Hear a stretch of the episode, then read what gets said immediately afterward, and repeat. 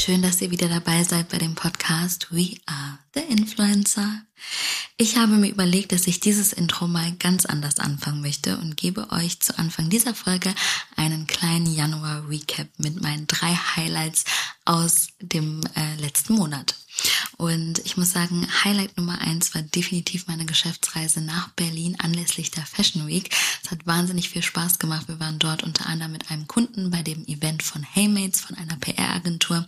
Und das Event war quasi für Influencer konzipiert. Das heißt, ich habe viele Talents vor Ort getroffen, mit denen wir selber zusammenarbeiten, auch neue Talents kennenlernen dürfen. Und es war rundum ähm, ja wirklich eine tolle Erfahrung. Platz zwei ist was ganz anderes, was wir zum ersten Mal als Team gemacht haben, und zwar ein Teambuilding-Tag. Äh, das müsst ihr euch so vorstellen. Wir haben dann agenturübergreifend kleine Teams gebildet und in den Teams quasi ähm, unterschiedliche Aufgaben gelöst. Das hat wahnsinnig viel Spaß gemacht und hat auch gezeigt, äh, wie man als Team nochmal ganz anders zusammenarbeiten kann und haben dann auch zusammen gegessen. Und ich muss sagen, das war einfach ähm, ja für das Teamgefühl eine super schöne Erfahrung, die wir jetzt tatsächlich auch einmal im Quartal ähm, gemeinsam machen werden. Und Nummer drei natürlich unsere zahlreichen Kampagnen, die wir auch schon im Januar umsetzen durften, gemeinsam mit dem Team. Wir haben unter anderem für den Kunden Medizinfuchs, das ist eine coole App, wo man sich Medikamente quasi ähm, ja im Vergleich günstig äh, einkaufen kann dann mit dem Kunden Playbrush ähm, was Tolles gemeinsam umgesetzt und äh, auch viele weitere. Aber ich muss sagen, für den Januar durften wir da auf jeden Fall schon mal tolle Sachen gemeinsam umsetzen und ich bin gespannt auf alles, was noch kommt. Ähm, genau, also so viel erstmal zu unserem Agenturalltag aus äh, Januar. Und wenn ihr Lust habt, dass die nächsten Folgen auch so starten, dann schreibt uns doch sehr, sehr gerne eine DM dazu, einfach bei Instagram at we are the influencer. Dann schaue ich mir das an und wenn ihr Bock habt, wie gesagt, dann starte ich jetzt immer mit so einem kleinen äh, Rückblick zum vorherigen Monat. So, und jetzt wünsche ich euch aber ganz viel Spaß bei der fünften Folge von dem Podcast We Are the Influencer. Mir ist aufgefallen, dass in den letzten Folgen der Fokus immer wieder auf Instagram lag, teilweise auch gar nicht geplant. Aber deswegen umso wichtiger, dass wir in dieser Folge auch über eine App sprechen, die ja mittlerweile definitiv auch auf der Überholspur ist und eine wahnsinnige Relevanz hat im Influencer-Marketing. Deswegen ist das Thema der heutigen Folge, wie tickt eigentlich TikTok? Das steckt hinter der Trend-App. So, für diese Folge ist ein äh, wirklicher TikTok-Experte mit dabei. Zwar heute nicht mit im Studio, aber dafür online zugeschaltet. Hallo Emre, ich freue mich sehr, dass du heute dabei bist. Hi, vielen Dank für die Einladung. Ich freue mich auch dabei zu sein. So, auch du entkommst natürlich zuallererst nicht meinem Blitzlichtgewitter. Das sind einfach so zehn Fragen und du kannst äh, ganz knackig drauf antworten. Ähm, ich würde sagen, wir schießen direkt los. Let's go. Äh, okay. Also TikTok oder Instagram? TikTok. Eine Million TikTok-Follower oder eine Million Instagram-Follower? Eine Million Instagram-Follower. Was ist dir wichtiger, mehr Geld oder mehr Freizeit? Ähm, mehr Freizeit. Mm, unsichtbar sein oder Gedanken lesen? Gedanken lesen. Samstag oder Sonntag? Samstag. Intelligenz oder Humor? Intelligenz. Äh, beim Autofahren, Radio oder Podcast? Podcast. Ähm, Kaffee oder Tee? Aktuell wieder mehr Kaffee. Kenne ich gut. Herz oder Kopf? Herz. Mm, du darfst einen Gegenstand mit auf eine einsame Insel nehmen. Was wäre das? Handy oder mein Laptop? Handy. Habe ich mir schon fast gedacht. Sehr gut. Okay, Emre, ich habe ja schon äh, zur Einleitung so ein bisschen was erzählt. Du bist für mich wirklich so der TikTok-Experte schlechthin. Und ähm, du hast ja deine eigene Agentur, die For You Agency. Ihr sitzt in äh, Berlin.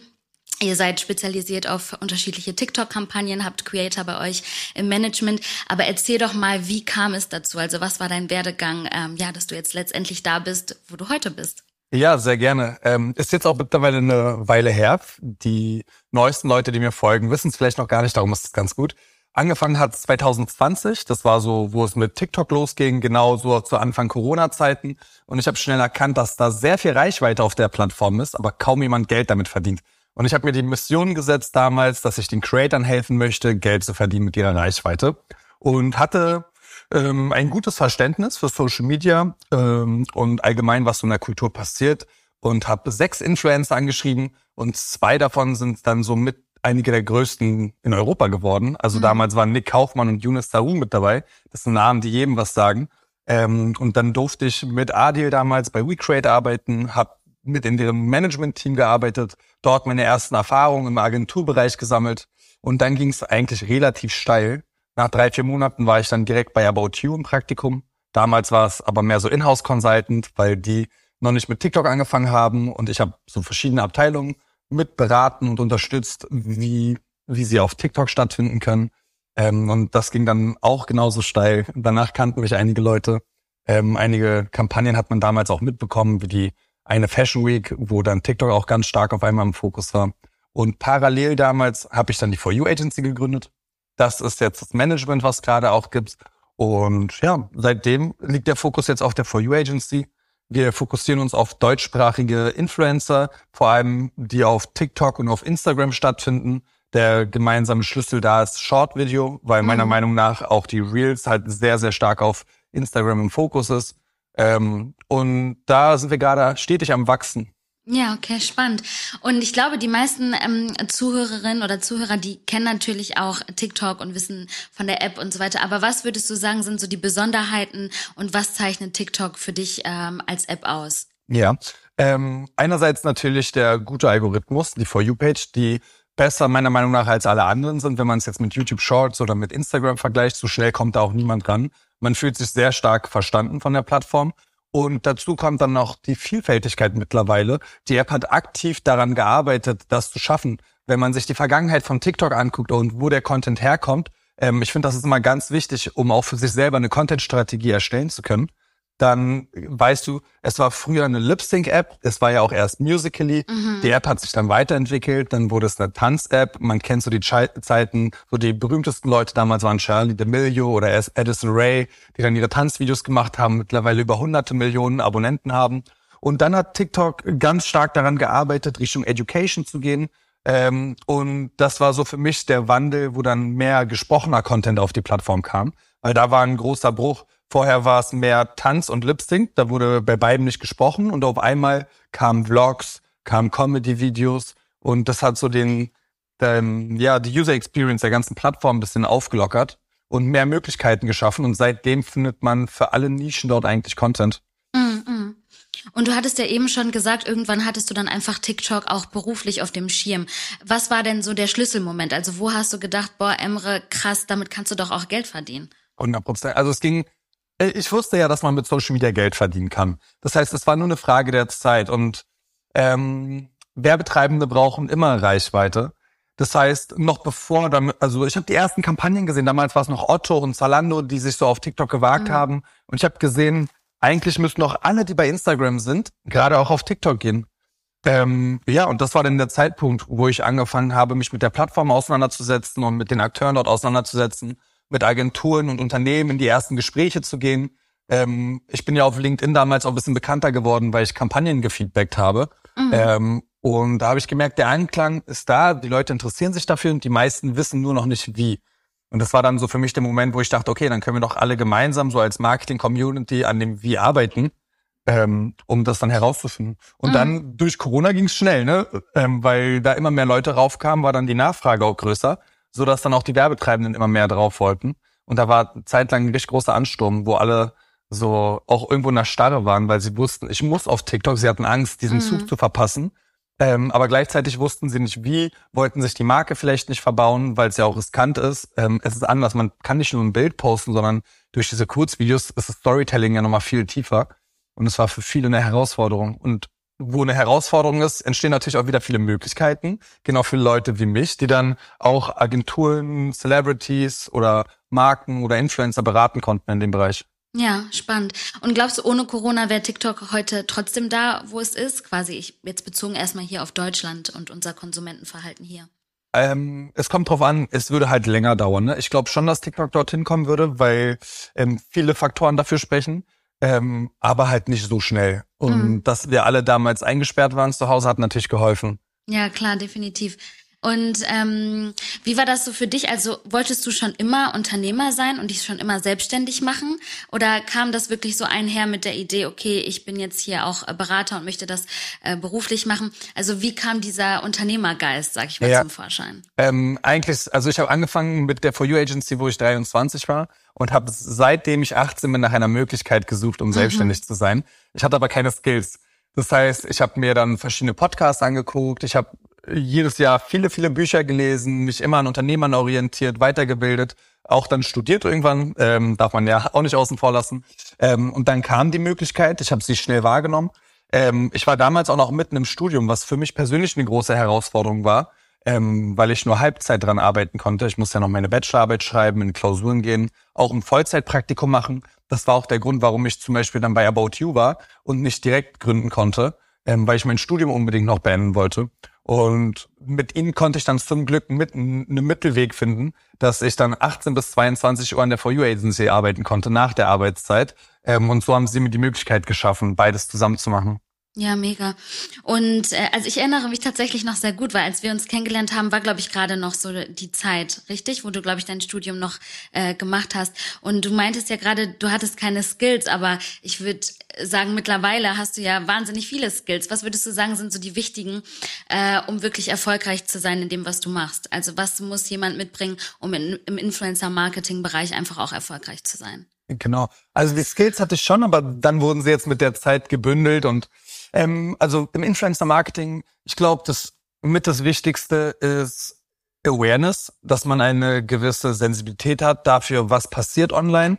Und auch es ist auch ein bisschen autodidaktisch, dass man sich den Content online anguckt und probiert daraus Schlüsse zu ziehen und analytisch an das Ganze rangeht, zu ähm, verstehen, wie ist ein Video aufgebaut, warum gehen einzelne Videos viral, wie sind Konzepte aufgebaut, wie kann man seine Message in ein Video verpacken und an den Endkonsumenten herantragen. Ähm, und dann geht's weiter. Wie gestaltet sich Branding? Wie gestaltet sich eine Kanalstrategie? Wie gestaltet sich das Branding über mehrere Videos, sodass eine Gesamtstrategie entsteht? Und ich glaube, wenn man mit der Zeit analytisch an das Thema rangeht und nicht nur den Content konsumiert und sich probiert, daraus dann Sachen herzuleiten, ähm, ist man schon auf einem sehr guten Weg, dass man sogar Leute beraten kann, dass man erste Kampagnen starten könnte. Ähm, und ich muss auch dazu sagen, ich habe mir einiges selbst beigebracht, aber dafür braucht man ein gewisses Fundament. Und mein größter Tipp ist, dass man Bücher lesen soll, Leuten wie Gary Vee zuhören soll. Ähm, es gibt mittlerweile Online-Videos, wie Berater ihre Kunden beraten und es kostenlos ein 10.000 Euro Beratungsseminar kostenlos zur Verfügung stellen. Und ich finde, das muss man für sich nutzen heutzutage und sich das auch anschauen. Definitiv. Ich glaube, man hat äh, schon lange nicht mehr solche Möglichkeiten gehabt wie halt heutzutage. Ne? Man kann auch durch LinkedIn, hast du eben angesprochen, da bist du ja auch aktiv. Äh, schon alleine da finde ich manchmal die ganzen Informationen, die man bekommt. Äh, es werden viele Erfolge, Misserfolge geteilt. Man kann so viel lernen voneinander vom Netzwerk. Ähm, das ist super wichtig und äh, ja, super, super. Genau. Ich würde gerne noch was dazu ergänzen, Klar. weil das Verständnis für Social Media ist die Basis. Genauso wie es für einen Informatiker die Basis ist, IT drauf zu haben. Das bedeutet aber nicht, dass man schon eine Firma zum Laufen kriegen kann.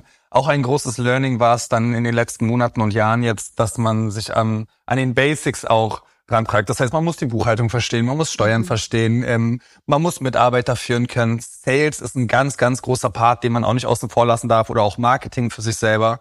Ähm, gewisse Soft Skills, um Leute und also Mitarbeiter, Kunden und andere Stakeholder für sich zu gewinnen. Das sind alles Dinge, an denen auch gearbeitet werden muss. Deswegen würde ich auch empfehlen, nicht nur Bücher von Gary Vee zu lesen, sondern vielleicht auch mal How to Win Friends and Influence People oder andere mhm. Sachen, dass man ähm, von allem ein bisschen was drauf hat, weil ich finde, als Unternehmer ist man auch immer in gewisser Weise Generalist und muss für alles Verständnis haben, ähm, selbst wenn man Dinge outsourcen kann. Und das finde ich auch sehr wichtig. Ja, ja, absolut. Wie ist dann aktuell so die Struktur bei dir? Also wie viele seid ihr äh, im Team und äh, wie sieht so ein Tag bei euch in der Agentur aus? Ähm, wir sind jetzt ähm, sechs Vollzeitangestellte, ein Werkstudent. In, die nächsten Hirings stehen auch schon an. Bis Juni ist alles durchstrukturiert. Ähm, und ein normaler Tag ist, ja, wir haben unseren Kalender, woran wir uns orientieren. Da sind die wichtigsten Termine drinne. Wir arbeiten mit verschiedenen Tools wie Asana, wo man dann weiß, was so die Aufgaben sind. Man hat so seine man hat seine Top-Projekte gerade im Kopf. Meistens ist schon die Woche vorher alles durchstrukturiert, was diese Woche ansteht. Und dann hält man sich einfach an seinen Plan. Ähm, wir haben normalerweise mit jedem im Team auch Einzelmeetings oder auch Gruppenmeetings, mhm. wo dann die Prioritäten gesetzt werden. Dann ähm, ist es sehr strukturiert. Mhm. Und was mich auch interessieren würde, wie, äh, wie hoch ist deine Screenzeit aktuell? Oh, komm, wir gucken gemeinsam nach. Ja, schau mal nach. Also ich kann dir eins sagen, warum habe ich eigentlich mit einer TikTok-Agentur angefangen? Ähm, das war dann der Blick auf die Screenzeit, weil ich gesehen habe, acht Stunden am Tag TikTok. Irgendwie muss ich damit Geld verdienen, sonst muss ich aufhören. Definitiv. Ähm, warte mal kurz. Also die Woche, die letzte Woche waren es sechs Stunden und 50 Minuten. Mhm. Die Woche davor waren es acht Stunden und 30 Minuten. Davor acht Stunden. Ja, also okay. es pendelt sich zwischen sieben und acht Stunden ein. Ja, krass. Okay, habe ich mir schon fast gedacht. Also ähm, ja, ne, wenn man das natürlich auch beruflich macht, wie du sagst, dann ist man da natürlich die ganze Zeit aktiv. Und was mich jetzt noch mal so ein bisschen interessieren würde, wenn wir jetzt auch gerade so äh, TikTok mit Instagram so ein bisschen vergleichen oder uns einfach anschauen, äh, was da aktuell so passiert. Was würdest du sagen, äh, welche Vorteile beziehungsweise Nachteile birgt TikTok im Vergleich zu Instagram? Ähm, okay, fangen wir mit den Nachteilen an und gehen dann ins Positive über. Mhm. Ähm, einen großen Nachteil, den ich gerade noch sehe, ist Community Building. Ähm, und ich habe mir darüber viele Gedanken gemacht und ich denke, es liegt nicht an den Akteuren auf der Plattform, dass sie nicht gut genug sind im Community Building, sondern es liegt an der Struktur der Plattform mhm. und zwar an der For You Page, weil es ist Fluch und Segen. Ähm, der Content wird über die For You Page ähm, konsumiert. Das sind nicht nur die Follower, äh, oder die, die Person, denen du folgst, sondern ähm, nach deinen Interessen werden dir Videos ausgespielt. Ähm, das bedeutet, ähm, wenn du jemanden interessant findest, kriegst du zwar die Videos ausgespielt, aber auf Creator-Seite oder auf Brand-Seite bedeutet es auch, dass du nicht mit jedem Video deine Zuschauer erreichst. Mhm. Sondern wenn du eine enge Bindung hast, sehen die vielleicht ein bis maximal zwei ähm, Mal in der Woche dein Video und man kann jetzt sofort in die Analytics gehen. Oft ist es so, dass über 70 Prozent der Zuschauer über die For You-Page sind. Das heißt, es sind neue Leute und nicht die eigenen Abonnenten.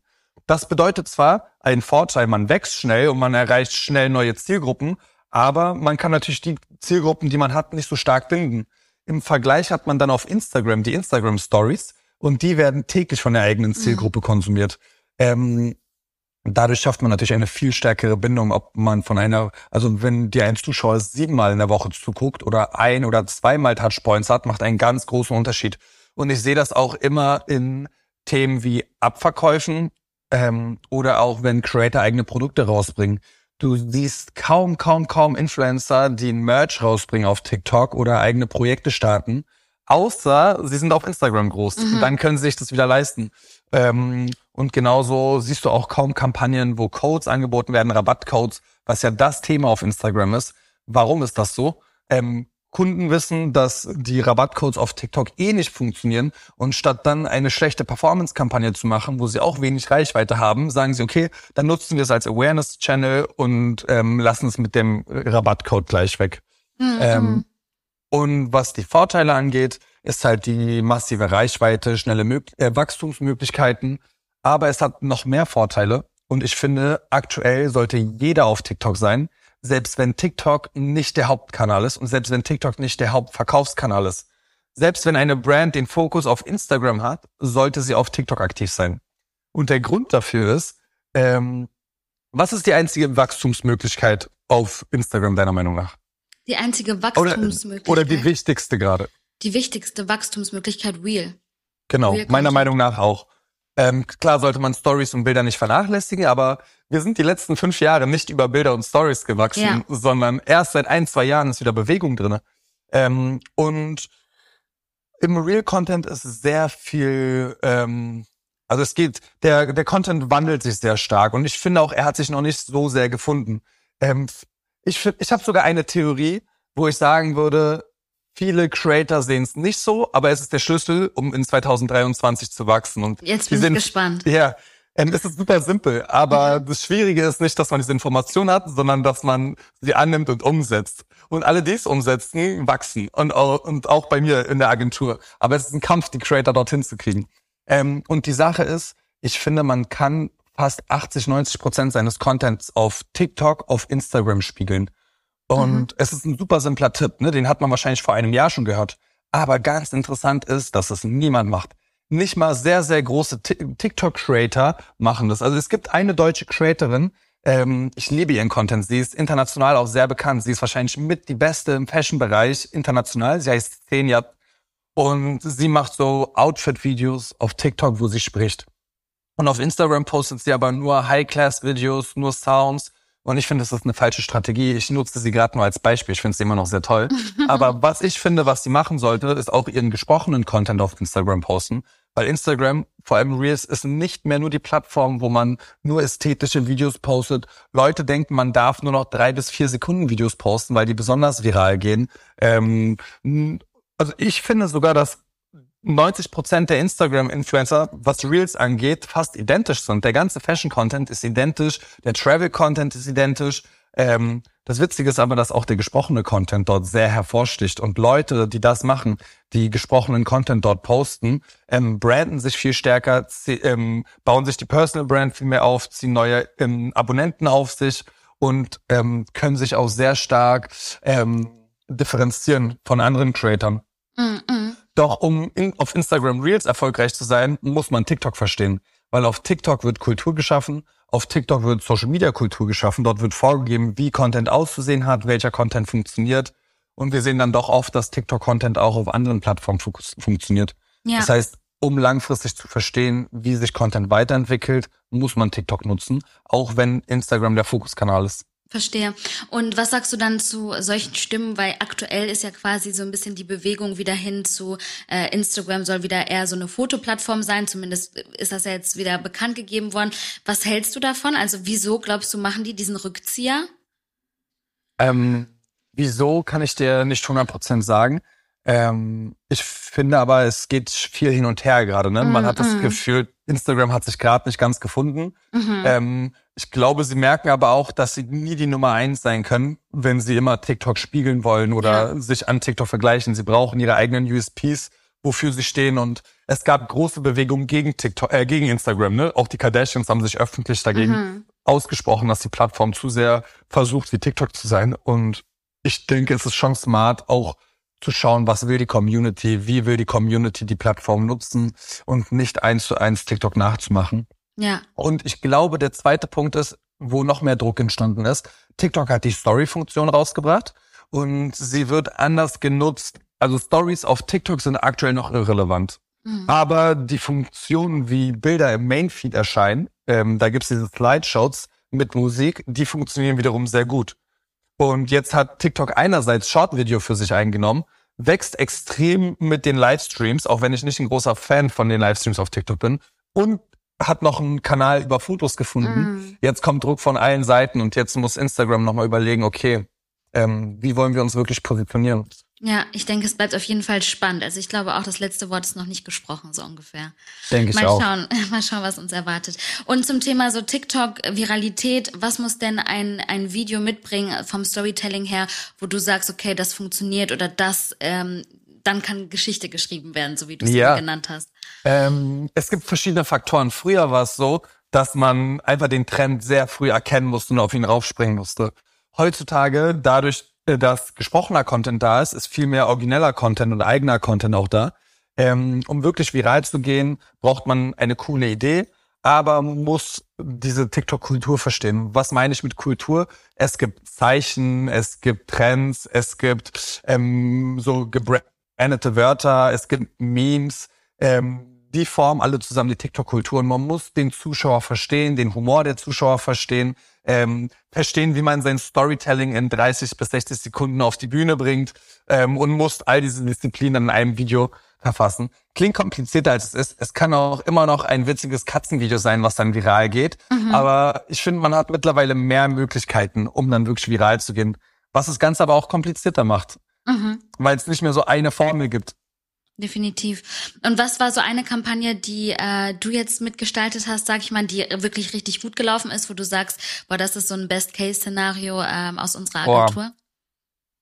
Ähm, ich, darf ich zwei Kampagnen nennen? Logisch, klar. Sehr gut. Ähm, die erste Kampagne ist Wir Ciao mit Patros. Ähm, diese Kampagne wurde beim Kunden dann im Nachhinein noch als Best Case gezeigt und kam bei der Agentur und beim Kunden super an, kam bei der Community super an. Und das Geheimnis bei der Kampagne war es, dass wir ähm, Magic Moments nenne ich es immer geschaffen haben, Bilder, die im Kopf hängen bleiben, weil es gibt so viel Content mittlerweile, herauszustechen ist gar nicht so leicht. Mhm. Und wir haben in dem Moment für Grillkäse geworben und die Idee war es, dass er Open Air irgendwo den Grillkäse, weil es Grillsaison war, ähm, dann ähm, ja äh, vorbereitet. Und dann waren wir in dem Meeting mit dem Kunden und haben gebrainstormt und dann kam von unserer Seite aus die Idee, lass doch was Verrücktes machen, was man so noch nicht gesehen hat. Und dann haben wir uns dazu entschieden, dass wir Viet auf die Zugspitze schicken, auf den größten Berg in, in Deutschland. Ähm, und dass er dort mit dem Bunsenbrenner dann seinen Käse zubereitet und Ach, dann cool. Würstchen und Käse isst. Und es war ein verrücktes Bild, war sehr witzig, kam gut bei der Community an. Das war ein Best Case. Ähm, und das andere ist, HR ist immer ein großes Thema auf TikTok, also Recruiting. Mhm. Ähm, und unsere Creatorin Nikabu hat letztes Jahr meiner Meinung nach die besten und aber auch die meisten Kampagnen in dem Bereich gemacht. Wir haben mit Kunden wie Rossmann, ähm, Ikea, Amazon, Berliner Volksbank und viele andere zusammengearbeitet und ich glaube, viele Creator haben den Zug nicht ganz mitgenommen. Es gab immer mal wieder hier und da eine HR-Kampagne, aber Nika hat sich ganz stark darauf gebrandet.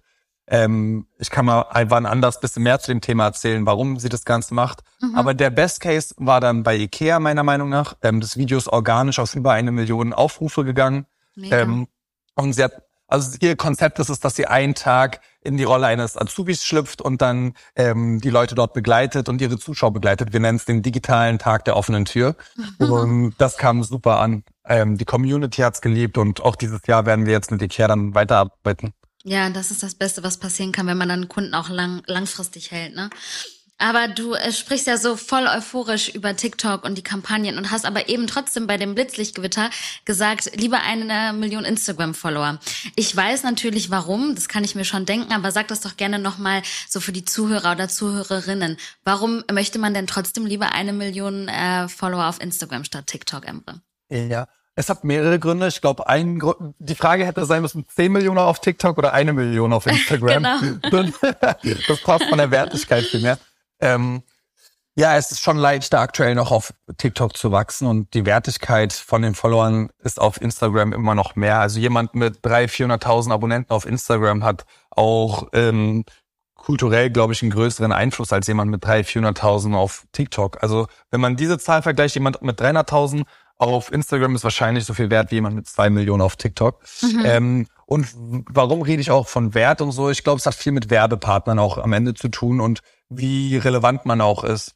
Ähm, Werbepartner sind einfach noch zum größten Teil auf Instagram. Das heißt, jemand in dem Bereich, also jemand so mit 300.000, 400.000 Abonnenten, verdient wahrscheinlich auch genauso viel wie jemand mit zwei Millionen auf TikTok. Mhm. Ähm, aber auch wie die Loyalität der Zielgruppe ist, ähm, wie starke Core-Community man hat, also so richtig raving Fans, die auch alles kaufen, was du machst.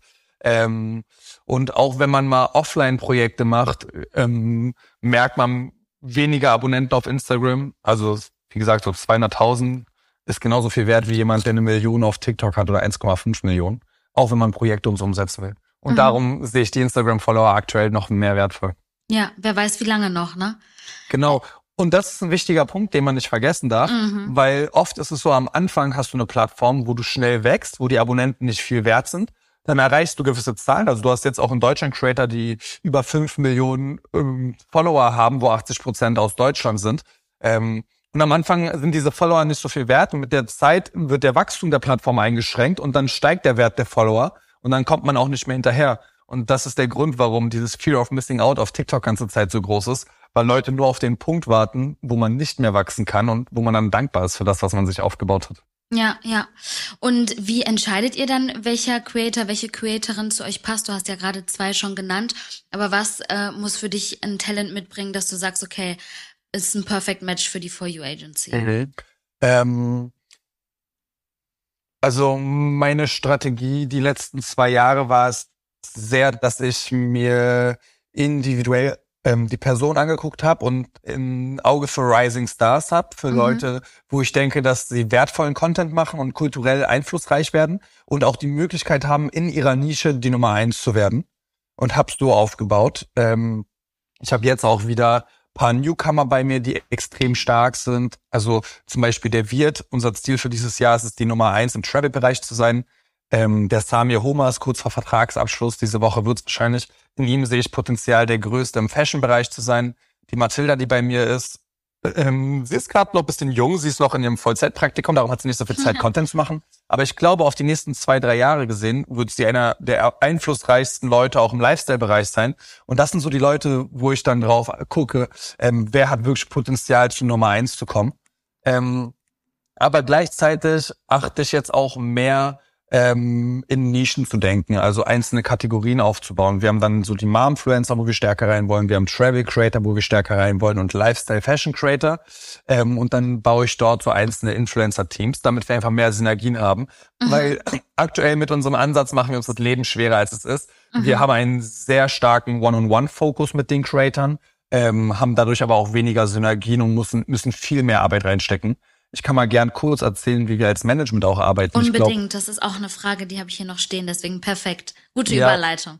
Sehr gut.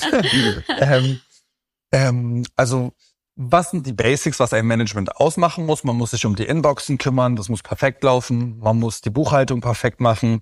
Ähm, man muss das Projektmanagement perfekt machen, so dass sie ihre Deadlines wissen, Abgaben, Kommunikation mit Kunden. Das ist alles das, was so basic ist, was jede Agentur eigentlich so mhm. abliefern muss, was, wo auch keine Fehler entstehen dürfen. Und danach ist die Frage, was bietet ihr noch an? Und ich glaube, was uns ausmacht, ist einerseits ein bisschen Concierge-Service, dass wir den Leuten so helfen, auf Events zu kommen, mit Hotels zu kooperieren, auf Konzerte zu gehen. Wenn die irgendwas brauchen, helfen wir denen. Ähm, da muss man aber auch gucken, dass man nicht zu viel Zeit und Energie reinsteckt, mhm. weil das sind auch Aktivitäten, die nicht wirklich Geld reinbringen. Ja. Ähm, und was uns dann noch ganz stark ausmacht, ähm, das Thema PR finde ich immer sehr interessant bei Creators. Ähm, aber im negativen Sinne. Ich finde, beim richtigen Creator kann PR richtig gut sein, so wie bei den Elevator Boys, die dann mhm. auf einmal super an Relevanz gewinnen, weil sie richtige PR machen oder auch ein Yunus Tahu. Mhm. Ähm, da muss man aber eine gewisse Größe auch mitbringen, um erstmal dorthin zu kommen, damit es auch Sinn macht meiner Meinung nach, auch vielleicht unpopular opinion, ähm, sollten Creator sich viel mehr statt auf, auf die PR zu konzentrieren, auf ihre Content-Strategie konzentrieren. Weil wenn ich mir einen InScope 21 angucke, wenn ich mir einen Ungar angucke oder einen Montana Black, was so für mich so die richtig hohen Tiere im deutschen mhm. Bereich sind, aus der YouTube-Welt, ähm, und wir können uns ja viel von YouTube angucken, weil die sind seit über zehn Jahren am Markt, dann sind sie nicht da, wo sie heute sind, weil sie jetzt eine ZDF-Show mitgemacht haben oder weil sie mal ja. bei Pro7 waren, sondern sie sind dort, weil sie sich immer wieder neu erfunden haben. Ein InScope hat angefangen mit Gaming-Content, ist dann zum Lifestyle-Content, hat dann Fitness gemacht, ist jetzt bei Reaction und das ist es, was ein Creator ausmacht, sich immer wieder neu zu erfinden. Und es ist schwierig, das aus eigener Kraft zu machen. Das heißt, man braucht auch ein Team, was gemeinsam mit dir an den aktuellen Content-Strategien arbeitet, was ähm, am Aufbau der einzelnen Videos arbeitet, sich die Hooks mal überdenkt, dass sich das Storytelling überdenkt, aber auch in der Makroperspektive schaut, was sind denn die Formate, die gerade gut funktionieren, wo flacht vielleicht mal irgendwas ab, wie kann man sich selber neu erfinden, wie kann man neue Formate aufbauen? Und das ist das, was uns ausmacht, dass mhm. wir mit den Creatoren an ihrem langfristigen Erfolg auf der Plattform gemeinsam arbeiten und auch schauen, wo steht der Creator, wo ist seine Positionierung, wo ist sein Branding ähm, und welchen Content sollte er vielleicht lassen, weil es kritisch ist, auf welchen sollte er sich mehr konzentrieren und dann gemeinsam mit denen arbeiten. Ähm, und das ist das, was uns als Agentur ausmacht, warum viele Creator auch sich entscheiden, mit uns zu arbeiten. Und das Zweite, was wir machen, ähm, viele Managements, wenn sie eine gewisse Größe haben, ruhen sich darauf aus, mhm. dass sie eine gewisse Marktposition haben und dass viele Anfragen einfach reinkommen und sie diese Anfragen intern an die Creator einfach noch streuen. Und wir sind halt ein kleineres Management, aktuell noch. Wir haben jetzt sechs exklusive Creator bei uns. Wir wollen jetzt zum Ende des Jahres auf 15 bis 20 anwachsen. Ähm, dadurch ist es aber auch von Anfang an in unserer ähm, ähm, DNA, dass wir sehr stark für den einzelnen Creator auch den Outreach machen und auf Brands zugehen. Und sie, also bei uns ist auf jedem Creator ein Fokus. Das ist einer unserer ähm, Werte, das ist die mhm. Gleichheit. Egal, ob ein Creator jetzt 300.000 auf TikTok hat oder zwei Millionen, ähm, wir probieren das meiste aus allen rauszuholen ja, und sie mega. zu fördern. Ja, total wichtig. Und ähm, ab wann ist denn ein Talent für euch wichtig? Also wie viel, genau. ja, sagt man Followerzahl? Ähm, also eigentlich, wir fokussieren uns schon mehr darauf, große Talente zu sein und nicht nur ein Auge auf Newcomer zu haben. Ähm, weil, aber es ist jetzt nicht so, dass wir Leute abwerben, sondern man hört immer mal wieder rechts und links, dass Leute unzufrieden sind. Und mhm. darum ist es wichtig, als Management einfach sauber zu arbeiten und einen guten Ruf zu haben, weil dann kommen die Leute mit der Zeit. Ähm, Aber wenn ich Newcomer sehe und ich sehe, die haben dieses gewisse Etwas, von dem ich gesprochen habe, wenn ich sehe, jemand hat die Möglichkeit, in die Top 50 in Deutschland zu kommen, ähm, dann nehme ich auch schon Leute ab 500.000 auf TikTok oder ab 300.000 auf TikTok. Ähm, ich kann mal eine ganz kurze Geschichte dazu erzählen. Gerne. Der, der Sammy, der jetzt zu mir kommt, ist ein ganz besonderer Creator ähm, von seiner Art, von seiner Positionierung. Und ich kenne ihn noch von meiner Zeit, wo ich bei About You gearbeitet habe. Mhm. Und wir sind seit einem halben Jahr oder einem Jahr mittlerweile schon im Austausch, ob er zu mir soll. So, da hat er noch 150.000 auf TikTok gehabt. Und er hat mir jetzt ähm, im Januar gesagt, Emre, in einem unserer ersten Gespräche hast du gesagt, dass du normalerweise erst Influencer ab 300.000 Abonnenten seinst. Und damals hatte ich noch 150.000. Und mich hat das so motiviert, Gas zu geben, ähm, dass ich jetzt die 300.000 zum Ende des Jahres geknackt habe. Also kurz vor Silvester hat er es geschafft. Und jetzt seit Silvester sind wir in Vertragsgesprächen. Und jetzt kommt er auch zu mir, so dass Mega. ich mein Wort auch irgendwo eingehalten habe und ihn motiviert habe. Ähm, aber ich mache es nicht nur von den Zahlen abhängig, sondern guck einfach, wie entwickelt sich der Creator. Ähm, und für mich das Wichtigste ist, ich nenne es immer das Feuer im Auge oder im Herzen. Mhm. Wenn ich sehe, jemand ist motiviert und hat ein gewisses Skill dazu, Content zu machen, ähm, dann ist es eigentlich nur eine Frage der Zeit. Und ich schaue zum größten Teil danach, wieso, also wie sehr Hunger hat jemand, wie, wie sehr Bock hat jemand, da was zu machen und die Extrameile zu gehen. Ja, ähm, ja.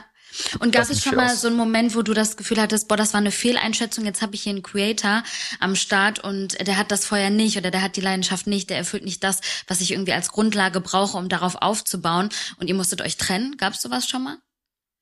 Ähm, also es gab schon ein, zwei Fälle, wo wir uns trennen mussten. Ähm, bei uns lief auch nicht alles perfekt, muss man auch sagen. Also auch, manchmal haben uns auch Creator verlassen. Das ist immer von beiden Seiten. Mhm. Aber ich kann mal einen Fall nehmen.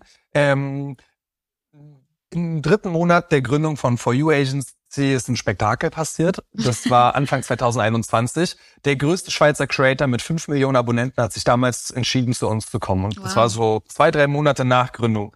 Er hatte, ähm, sein Name war Sis Pronto und er war bekannt für seinen Food-Content. Und ich habe meine meiste Energien 2021, also nicht meist, aber schon sehr viel, Tick mehr als bei den anderen, in ihn gesteckt. Wir haben zum Beispiel probiert, eine eigene YouTube-Kochshow aufzubauen. Wir haben seine Musikvideos gedreht. Wir haben sehr stark an seiner Content-Strategie und an seiner Vermarktung gearbeitet. Aber wir haben, wir haben auch coole Projekte geschafft. So, er war der erste TikTok-Creator, der oder sage ich mal im deutschsprachigen Raum, der mit einer Luxusmarke eine Kooperation hatte, mit MCN zum Beispiel. Mhm. Aber es waren immer so kleinere Erfolge im Vergleich zu dem, was man eigentlich hätte in der Größe machen müssen, sodass die Zufriedenheit von beiden Seiten dann mit der Zeit geringer wurde, weil wir hatten Probleme, ihn zu vermarkten und er hat zwar gutes Geld gemacht, aber als Nummer drei im ganzen Dachraum hatte man halt höhere Erwartungen. Mhm. Und ich glaube, der Grund lag nicht daran, dass er kein Feuer hatte oder dass wir nicht perfekt gearbeitet haben, sondern es war zu dem Zeitpunkt einfach schwierig mit seiner Positionierung, weil er hat Food-Content gemacht mit einer internationalen Audience. Mhm. Und obwohl er 15 Millionen Abonnenten hatte, waren viele Werbetreibende, mit denen wir im Austausch waren, eher an seinen deutschsprachigen Account interessiert mit mhm. 700.000 Abonnenten. Ähm, und darum muss man, glaube ich, ganz vorsichtig sein, nicht vorsichtig, aber bedacht sein, mit was für Creatern arbeitet man und wie positioniert man sich als Management.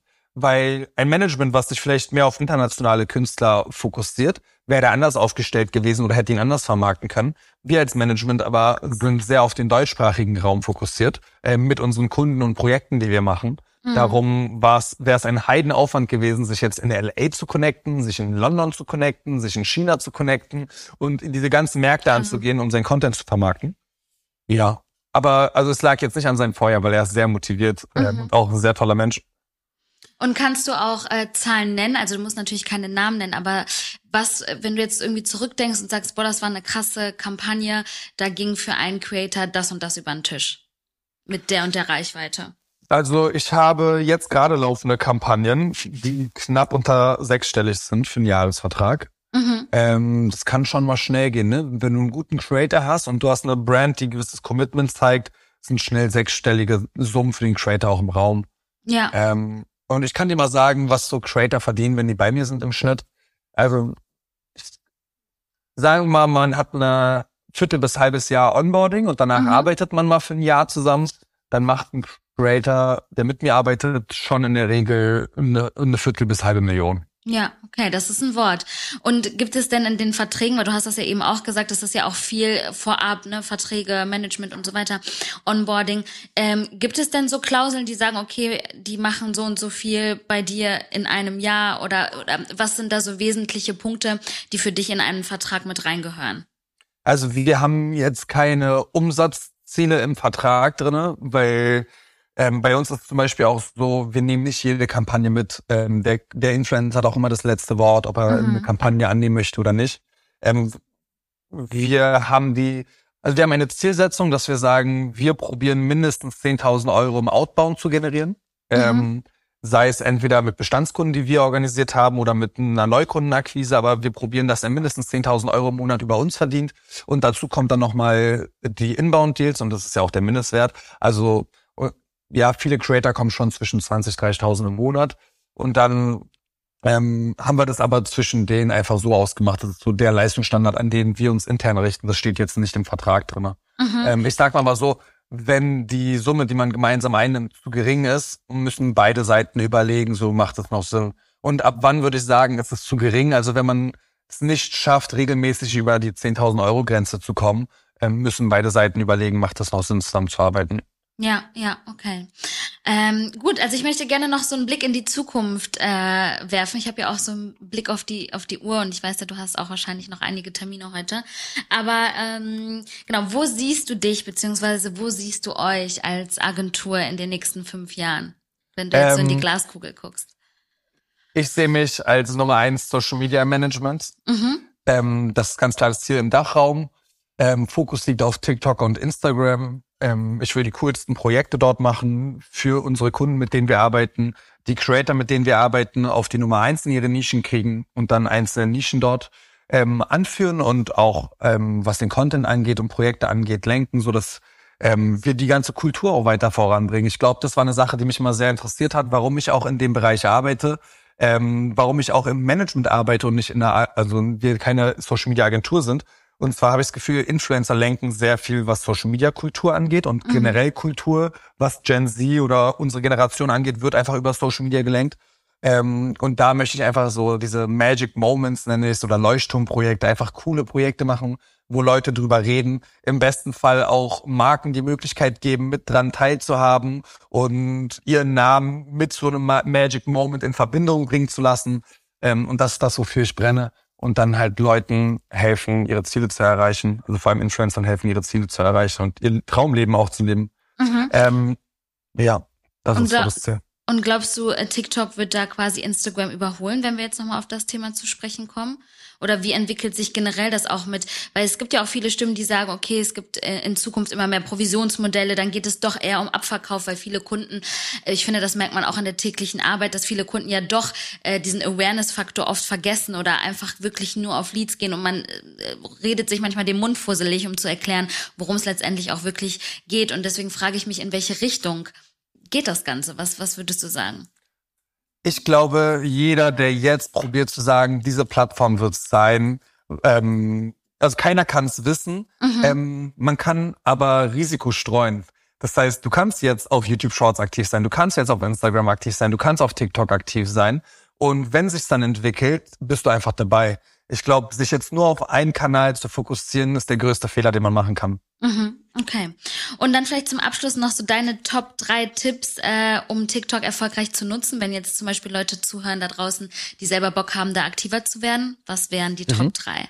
Ähm, Top eins sich erstmal eine Nische aussuchen, aus der Nische heraus wachsen, die Personal Brand dann aufbauen und ab 500.000 Abonnenten anfangen, einen Personenhype um sich zu schaffen und mehr über Vlogs gehen und mehr über sich erzählen.